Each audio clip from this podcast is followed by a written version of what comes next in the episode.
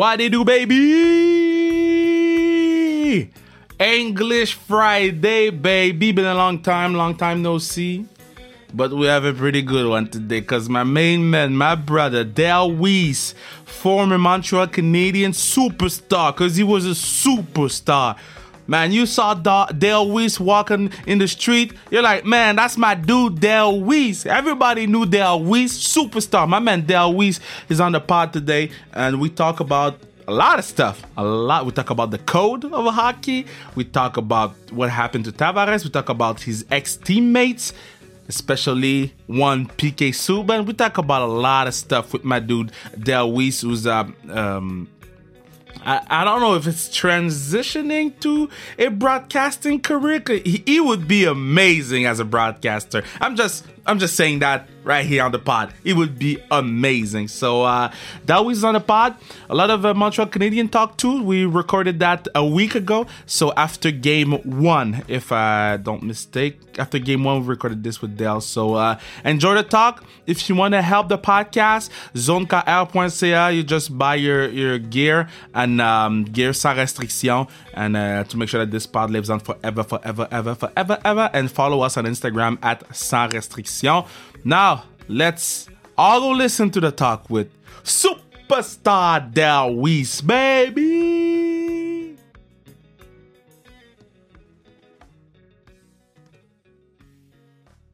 So I'm here with my guy, DW. I remember back in the days he was playing with the Bleu Blanc Rouge and he scored that goal. And I said, Dale Weise, saving our lives. I remember the commentator haïtien and I went crazy.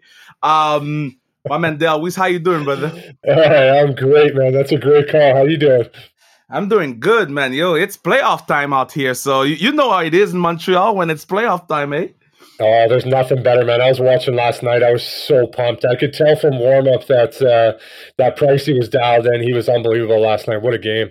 So, so because Montreal, we are como se dice, we are a bit uh, bipolar. Okay, the fans, we are bipolar with our team. So, uh, uh, you you watched the warm up and you knew Price was because I was watching the game and I was like, man, I hope the brother's ready.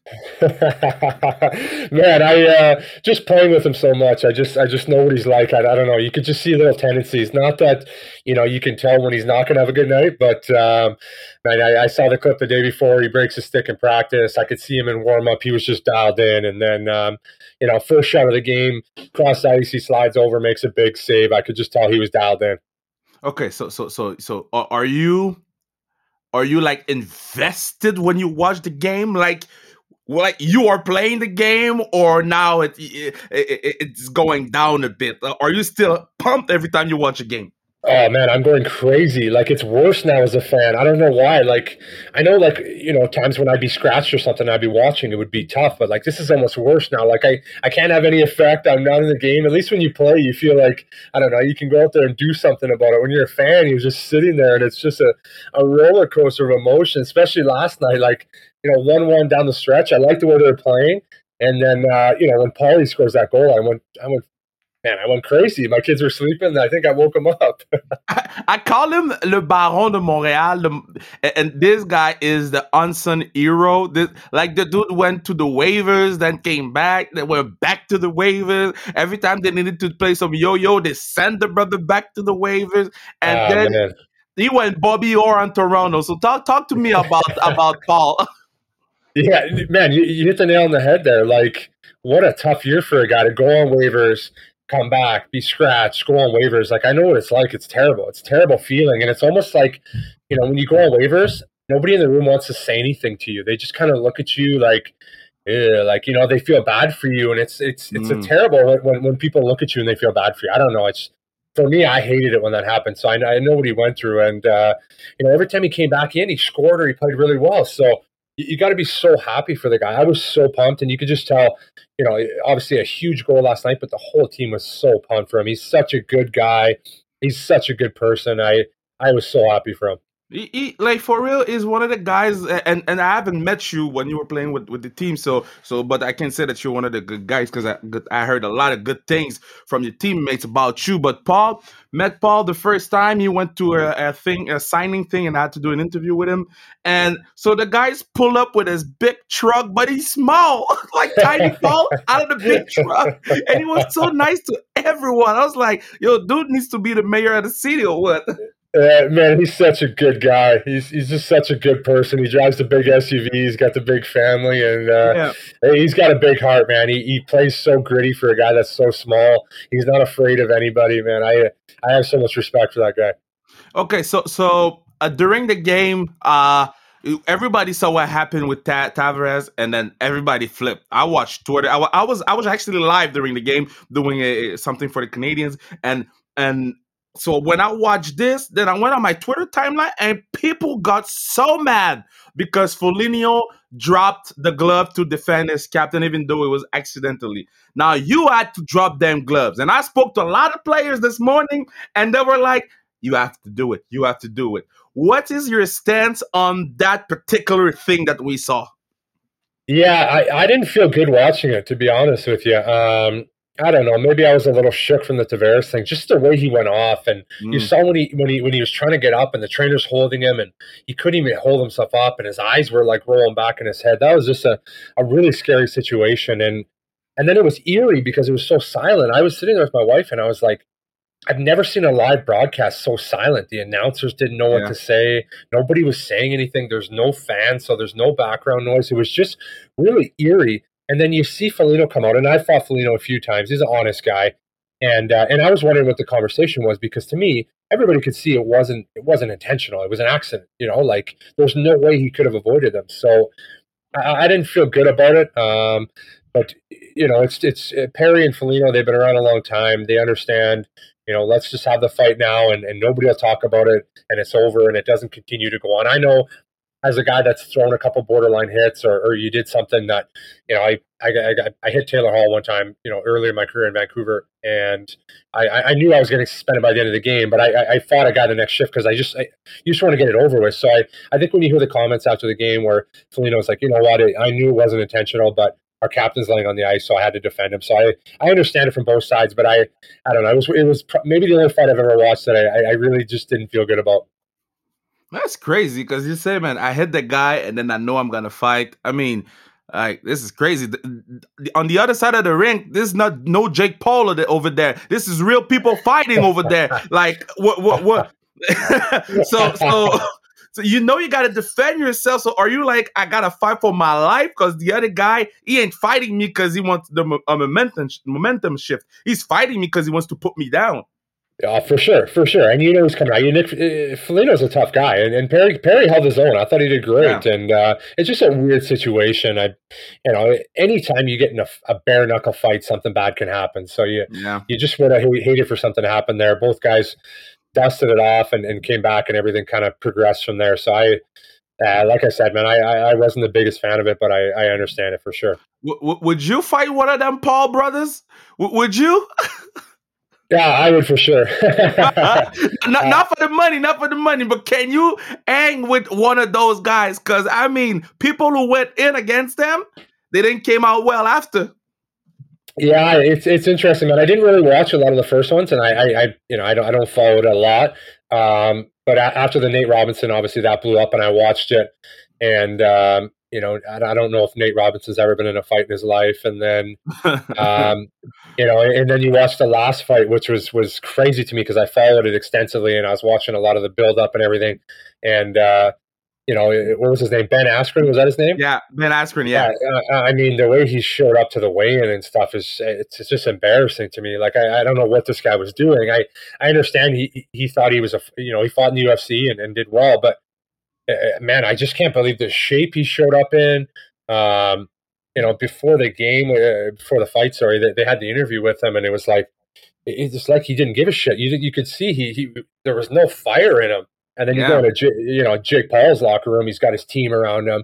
You know, he guys warming up four hours before the fight. You could see he took it serious. So, um, you know, I, I I've done a ton of boxing myself, and boxing is way different from hockey fighting. So I, I, would feel very comfortable getting in the ring with those guys. well, that, that, was what I was going to ask you because I'm I'm doing a little boxing myself right now. I'm training with in, in, in Montreal in the Locomotive Gym, gym, and I, I got those, those uppercut and that, those jab going. You know, I, I got them going. But yeah, when you, good man, good man.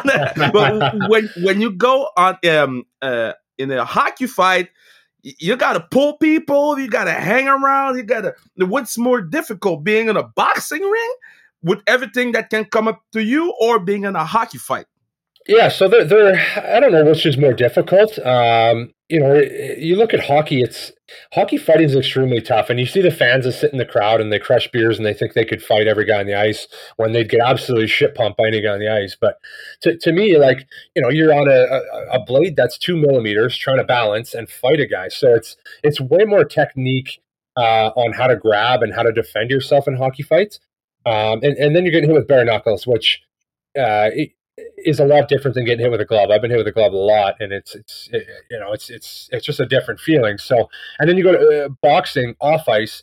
You know, not to take anything away from it, there's more power in, in, in boxing. You, you know, you, your feet are planted. You have your base. You're a lot stronger. Um, you know, there's a lot more technique in boxing than than hockey fighting, but it's just it's two different things. So for me.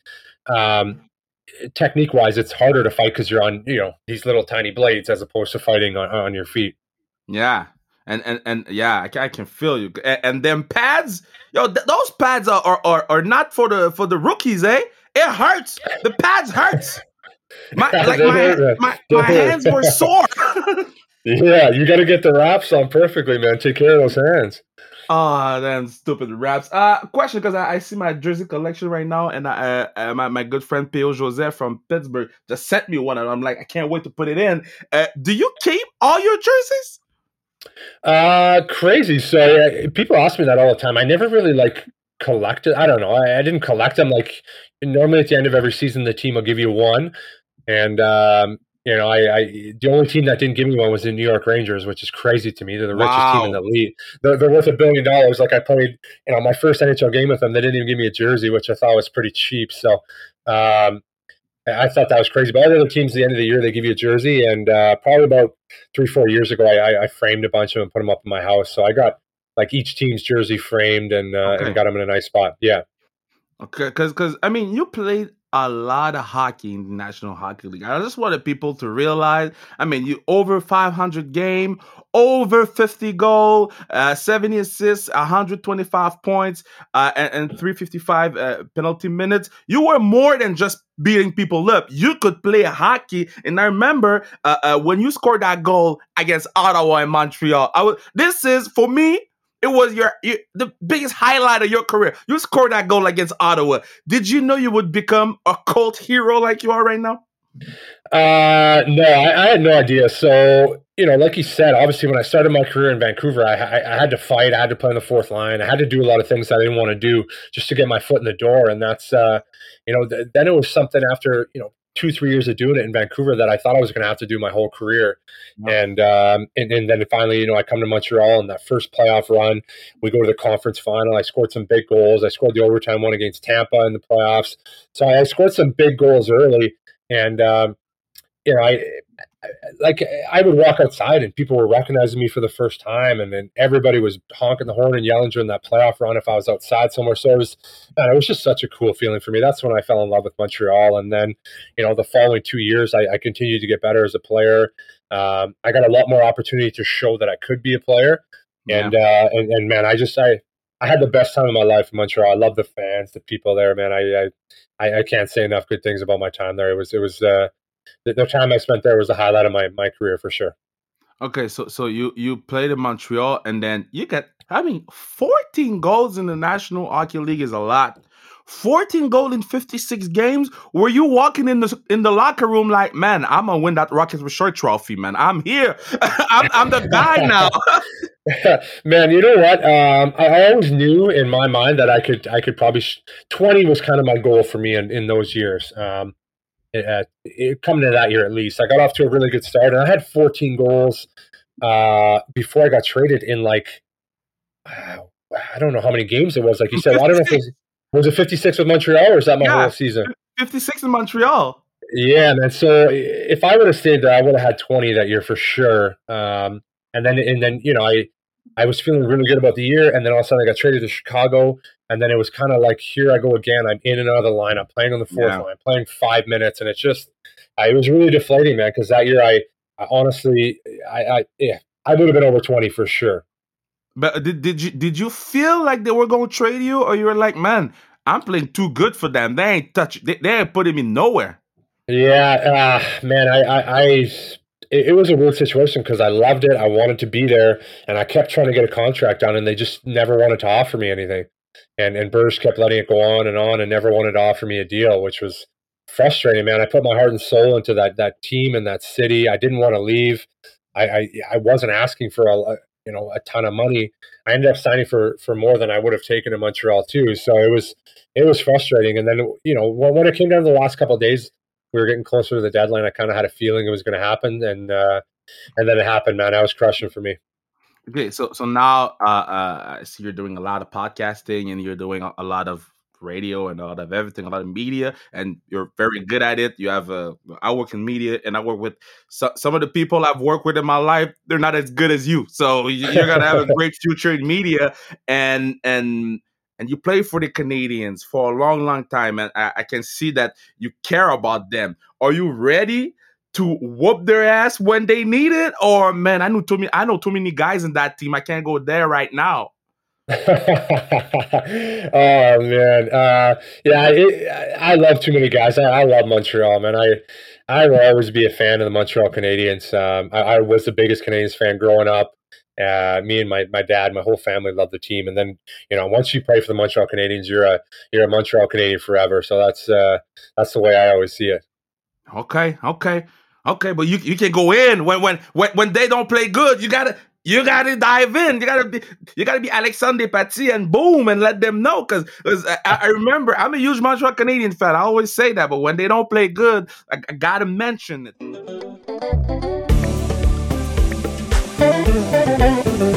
Yeah, you can make sure that this pod lives on forever, forever, ever, forever, ever by buying a toque, hat, t-shirt hoodie sans restriction en zonecarrière.ca. Zonecarrière.ca sans restriction. Go buy that stuff now. Now. Now let's go back to uh, Del Su- superstar Del Weise. Now, uh, um, got to talk about a few players that you played with with the Montreal Canadiens because then that team was loaded. Uh, is it the year Alex Kovalev was here with you guys? No, I didn't get a chance to play with him. I missed him by uh, by just a couple years. Oh yeah, okay. So uh, Andre Markov, I was Andre who should get his jersey retired in Montreal. I said it. Oh yeah, absolutely. I, I agree with you, man. He he is awesome. Uh, awesome guy, unbelievable player for the Montreal Canadiens. Um, I was really disappointed the way the way it worked out, where um, you know he, he, couldn't finish his career there and ended up going to Russia. Um, you know, for for whatever reason, uh, Burge didn't feel his value was worth it, whatever it was. But um, you know, he, he, was just such a good guy. He was so funny. People never got a chance to to really see the you know the funny personality. He was always kind of serious uh, from from what everyone else could see on the outside. But uh, a really great guy, uh, ultimate professional man. I I saw he's uh, I think he just got a coach in the he just got a job as the assistant coach somewhere in the KHL, SKA or something. Yeah, all the cool. all the teams. Yeah, they all kind of make the same team names over there, so I don't know which one it is, but I was happy for him to see that. I, don't know if if they did that to you, but I remember. So I was going in the locker room a few times now. I was there two, three, four times, and then Markov was with Yemelin. They, they were always talking together, and like I felt that I don't know if it was me, but I felt that every time I was there, they were speaking Russian. I was like, man, they don't they don't want they don't want me to understand what they're saying. So I learned that one sentence in Russian. I learned Niet Panimanyo Paruski, which means I don't understand Russian. And those faces worth a million dollars when I said that next to them. Did did was it like that in the Canadian? Was it like the Russian be with the Russians, Quebecers with the Quebecers, and then uh, and then PK somewhere? oh, it's funny you say that, man. Um, you know what? They uh, they are obviously very close. They played together there for, for a long, long time, and and uh, you know Russian guys kind of like to, to stay together and, and, speak their own language, which is fine. Um, I remember my uh, the year I got traded, 2016, Manny Malhotra came to the team and kind of made a rule that you know when we're in the locker room together, everybody speak English, nobody speak your languages, and then when you, you know, if you're in the lounge or in the gym, you can speak your language or whatever. But we're in the locker room, we're going to speak English. So yeah. that was a cool thing. But uh, I know Marky and Emmy were very very close. Uh, talk to me about Danny Briere because this dude is the biggest overachiever in the history of the national, except Martin St. Louis, of the National Hockey League. Talk to me about Danny B. Yeah, man, I, I have so much respect for that guy. Um, it was cool for me because I was a fan watching Danny B. You know his Buffalo days, and he was unbelievable. And then getting a chance to play with him was so cool for me. He was he was one of those guys when I got traded to Montreal the first time, where I was like I was kind of starstruck to be around him. I just I, I was such a big fan of him, yeah. And I, it, it, was just, he was such the, the, most unassuming guy. He was so nice to talk to. He was just soft spoken. He was so happy to help. Um, it, it, was just so cool. And then I got a chance to play with him in the playoffs. And just some of his little insights that he gave me in the short time that we played on that playoff run together uh, mm. was something that I that I carried with me for the rest of my career, and uh, and then they played dividends for sure.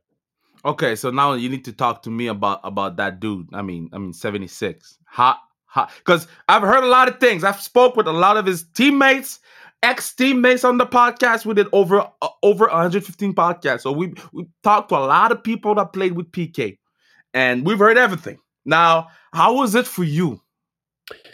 I loved PK. Um, you know, I, I made no uh, no fans or buts about that. I, I love the guy. Uh, we're still extremely close. We talk almost every day, text or or something on Instagram or something. Um, we just I don't know what it was about our friendship. We we just kind of saw eye to eye right away. Um, I think just uh, on our outlook on life, both of us, we're just kind of very happy guys every day. We don't let a lot of stuff uh, bring us down. We both loved coming to the rink, being around the guys, getting people pumped up.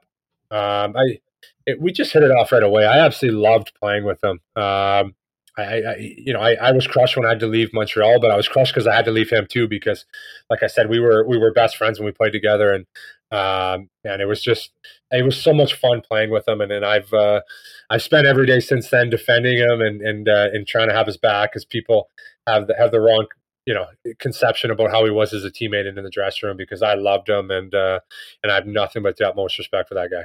It, it's crazy. Eh? It's like it. It's, it's black or white. There's no gray area with this guy. Either you love him or either you hate him. Even with the fans, I remember I did that video when he got traded, and I yeah. mean, we did like crush the internet with it, and and then people in the comments like they were fighting in the comments about that guy. Why was he so polarizing? Yeah, um, man, I plenty of reasons. Plenty of reasons. Um, you know, he, he was an elite superstar on the back end for the years that he played there. You look at our 2014 run, um, you know, he, he was the MVP of our team. And then obviously, yeah, Carey Price too. Those two guys were, were just unbelievable on the whole run. And every night they were incredible. And, you know, for whatever reason, he just, you, you know, you could call the race card, say what you want. I think people had a hard time seeing a guy like PK Subban having success, smiling, being happy all the time, people didn't like it. And uh, for whatever reason, I don't understand it because I I loved him as a teammate. The guy wore his heart on his sleeve every night. He played his ass off. He played hard, and he was never a guy that w- wanted the spotlight. It came to him very easily because of, of how good he was and, and his type of personality. But he wasn't a guy that that you know, wouldn't be the first guy to say, man, Pricey had a good night today, or Patch was unreal, or Pleky was awesome. He was always looking to deflect it, but, um, you know, a lot of times media and, and, and fans made it about him. I'm so happy because you said it, maybe it's the race car. And if I say that, they're going to be like, of course, Kev, you're going to say that. But if yeah. you say that, it's more powerful because, I mean, you it's not the type of things that, first of all, white hockey players would say uh, uh, at first, and then you yep. said it like straight easy. So I respect you a lot for that. Man, I just I, I I don't know. Like, what what else did he really do that that people were always so you know because he wore different suits? Like, I, I don't know. It just it never made sense to me. It never made sense to me. I just don't That's get crazy. it. Okay, so uh, you, you, mentioned his name quickly, but Patch already. this dude was the captain. The dude was tall. How was Patch? How, how, how was it with you and Patch actually? Yeah, me and Patch were really close. Um, you know, we, we both had young families at the same times. Our wives were really close. Uh, you know, we, we got rides from each other. We lived close to each other in Brossard lots of the time. So uh, we were really close. I, I loved him. He was awesome with me. Um, it, it was a tough time because he was he was pretty much the only superstar we had offensively, and I think I think he took a lot of pressure. Um, he, he put a lot of pressure on himself, but the city put a lot of pressure on him too. Um, you know, to to to be I don't know what they wanted him to be, but um, you know, you look at the career he's had since he left. He's he's so consistent. He's been incredible. Uh, he's, he's still going, still scoring goals. Uh, you know, at, at 33, and and you know, it doesn't look like he's slowing down anytime soon. So uh, I, I loved Patch. I, again, another guy that I respected a ton, and when I got a chance to jump up and play with him a ton, I loved it. We had so much fun. But did did they do the brother wrong? Cause I remember watching Patch from outside, and I don't know the man, so I like I didn't know the guy, so I was like, man, does this guy care? Because he, he's so tall and the way he skates, and he, he, he looks it looks like oh I don't know if he cares like I care, and it pissed me off. And then they traded him, and the way they traded, I was like, man, he didn't deserve it like this. So how how did it think? How do you, what do you think about that? Yeah, I agree. I I, I think they they kind of did him wrong. Um, you know, you, you look at the 2014 run and you go, "Well, he you know he didn't score as much as he should have, or, or what people would have expected." But we, we, didn't need him to score every game for us to win. He was a part of the team, and that's what made our team so strong in 2014. And and he kind of took the burden of the offense on a lot of that. And um, and then in 2016, when they played the Rangers again, they're like, "Well, you didn't play well in the playoffs," and I, I just I, I, don't agree with it. And uh, you know, I think when you find guys that can score goals like that in the NHL, it's so hard to score goals. And Patch is a pure scorer. Um, and I, I, just think you, you just don't let those guys go. Yo, how was it the 2014 playoffs? Like, did y'all thought it was because the way I think is you're in, you're in, you play and you hope. But in 2014, did y'all think like I think we got this. I think we're bringing a, a, another cup in Montreal, a 25th cup. Yeah, so I, I came there in February, and, and I was just trying to find my place on the team. So I didn't really know how good the team could be. Um, you know, obviously being a fan, I followed them, and but I'm not watching every game when I'm playing in, in Vancouver. You know, it's it's of course it just it just doesn't work that way. So, um, you know, I, I didn't know how good the team could be, and then you know we get in the playoffs, we win game one, we win game two against Tampa, and, and we were the underdogs in that series too. But mm-hmm. um, when, when, you go in and sweep that team, you know, by games three and four, we, we started to have a really good feeling in that locker room. Like, holy smokes, we can do something special here. Just the way our our team played, that the uh, you know, everybody sits here and says, "Well, we had such a close team," and, and most of the guys are bullshitting. That team was actually really, really close everybody was playing for each other. There was no guy, you know, trying to pad their stats so they could get a big contract at the end of the year. It was just really a team. And, uh, you know, it speaks volumes for the leaderships we had Gionta, Gorges. Yeah. Um, you know, it's a guy like Travis Moen, Danny Briere, a guy like Brandon Prust, and myself, just bringing guys into the fight every night. Uh, we just had such a good mix of guys. And, uh, man, and then you go on and and we were obviously huge underdogs against Boston. They were the President's Trophy winners that year. They had like 120 points or something. Yeah. And uh, you know, we, we steal game one in overtime, and, and, and, the series goes on. We end up winning game seven, and after that, you know, you're like, wow, like you know, I honestly at that point was like, we're going to win the Stanley Cup. I, I, there's no team that could beat us. There's no way. I didn't care. Wow. It was. I think it was New York and Pittsburgh were, were the other uh, round. I was like, it doesn't matter what team we play there. We're beating both of them. And uh, you know, then obviously Pricey gets hurt in game one, and that changed the whole outlook. But uh, that was a really, really special group. That group had some of the toughest guys in a in one team. I mean, you got Tinordi that can fight, Murray can punch somebody in the mouth, you can punch people in the mouth. Y'all had a a, a Moen, Prust, Weaver could punch somebody. Bouillon could punch people in the mouth. Ryan White could punch people. Beaulieu, like in a bar fight. Y'all were good. it was man. It was a. It was just a really good team, tough team where everybody stood up for each other. Uh, you know, we weren't the biggest team, but you know, we, we were physical. We, we finished everything. We were hard to play against. We pissed a lot of people off. Yeah. So so I was the Montreal nightlife because you play in Montreal and, and we saw what's like what happened with Joe Drouin in Montreal and the medias and everything. But how is it to play here? Do you always eat for free everywhere? Do you have to do you have to have a bodyguard because you're getting mobbed by the fans? How is it to play here? Uh, man, I can honestly say I've paid for every meal that I've eaten in uh, in Montreal.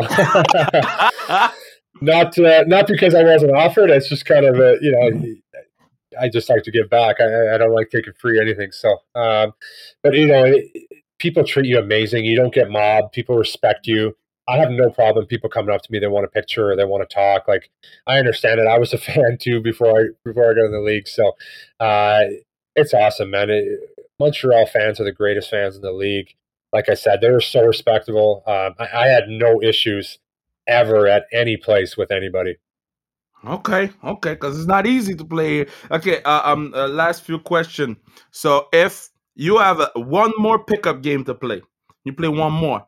You got to pick a goalie, you got to pick two defensemen and two forwards to play with you. It's the last one, then you die. So you can pick whoever you want. You can pick Denzel Washington if you want to play with Denzel. Who you picking to play that last pickup game? Uh, am I trying to win or am I trying to have a good time? That's you. um, well, Carey Price has got to be my goalie. That's, okay. Uh, that's that's a given. Uh, you want to win. You want to win. Yeah, I always want to win at anything I do, so I am not gonna I'm not gonna ice a bad lineup. Uh, on defense, I got my boy Subi. Okay. Uh, and then I'm going to throw Michael Del Zotto in there, one of my other good buddies that, I, that, I, that wow. I absolutely I absolutely love those. And Michael Del and PK Subban, you, you're winning and you're having a real good time with those two. that a lot of chirp on the ice, eh? uh, it would be amazing with those two. And up front, um, or I would go, um, man, I, I, let's go Prusty and, and Danny Briere, two guys that uh, you know really really helped me, you know, launch my career off, and, and guys that I love and respect, and uh, just you know, those are two guys that I played with, uh, you know, when I when I had the most fun playing hockey in my life. So that, that would be my, my squad. I mean, you play with, with Daddy B, keep the stick on the ice, and you're about to score 20. Hey, absolutely. absolutely, man. okay, and last question, because that goal is legendary, and I know a lot of people's gonna listen to that to that uh, uh, podcast and gonna they're gonna go back on YouTube to watch that goal one once again. So, if you could put a soundtrack on that one goal, one song, what would you put?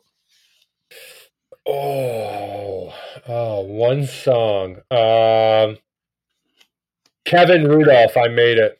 Wow! you went crazy with that one, eh? wow. for sure, for sure, that one. Wow, wow. Hey, man, thank you so much for your time on the pod. And and, and down the road, we got to do a part two because so many more questions. I didn't want to take too much of your time because you got a family and everything. But uh, down the road, we got to do a part two and and and, and dive uh, uh, dive uh, dive deeper in your career. Yeah. Man, I'm I'm more than happy to do it, buddy. Thank you for having me. I appreciate it.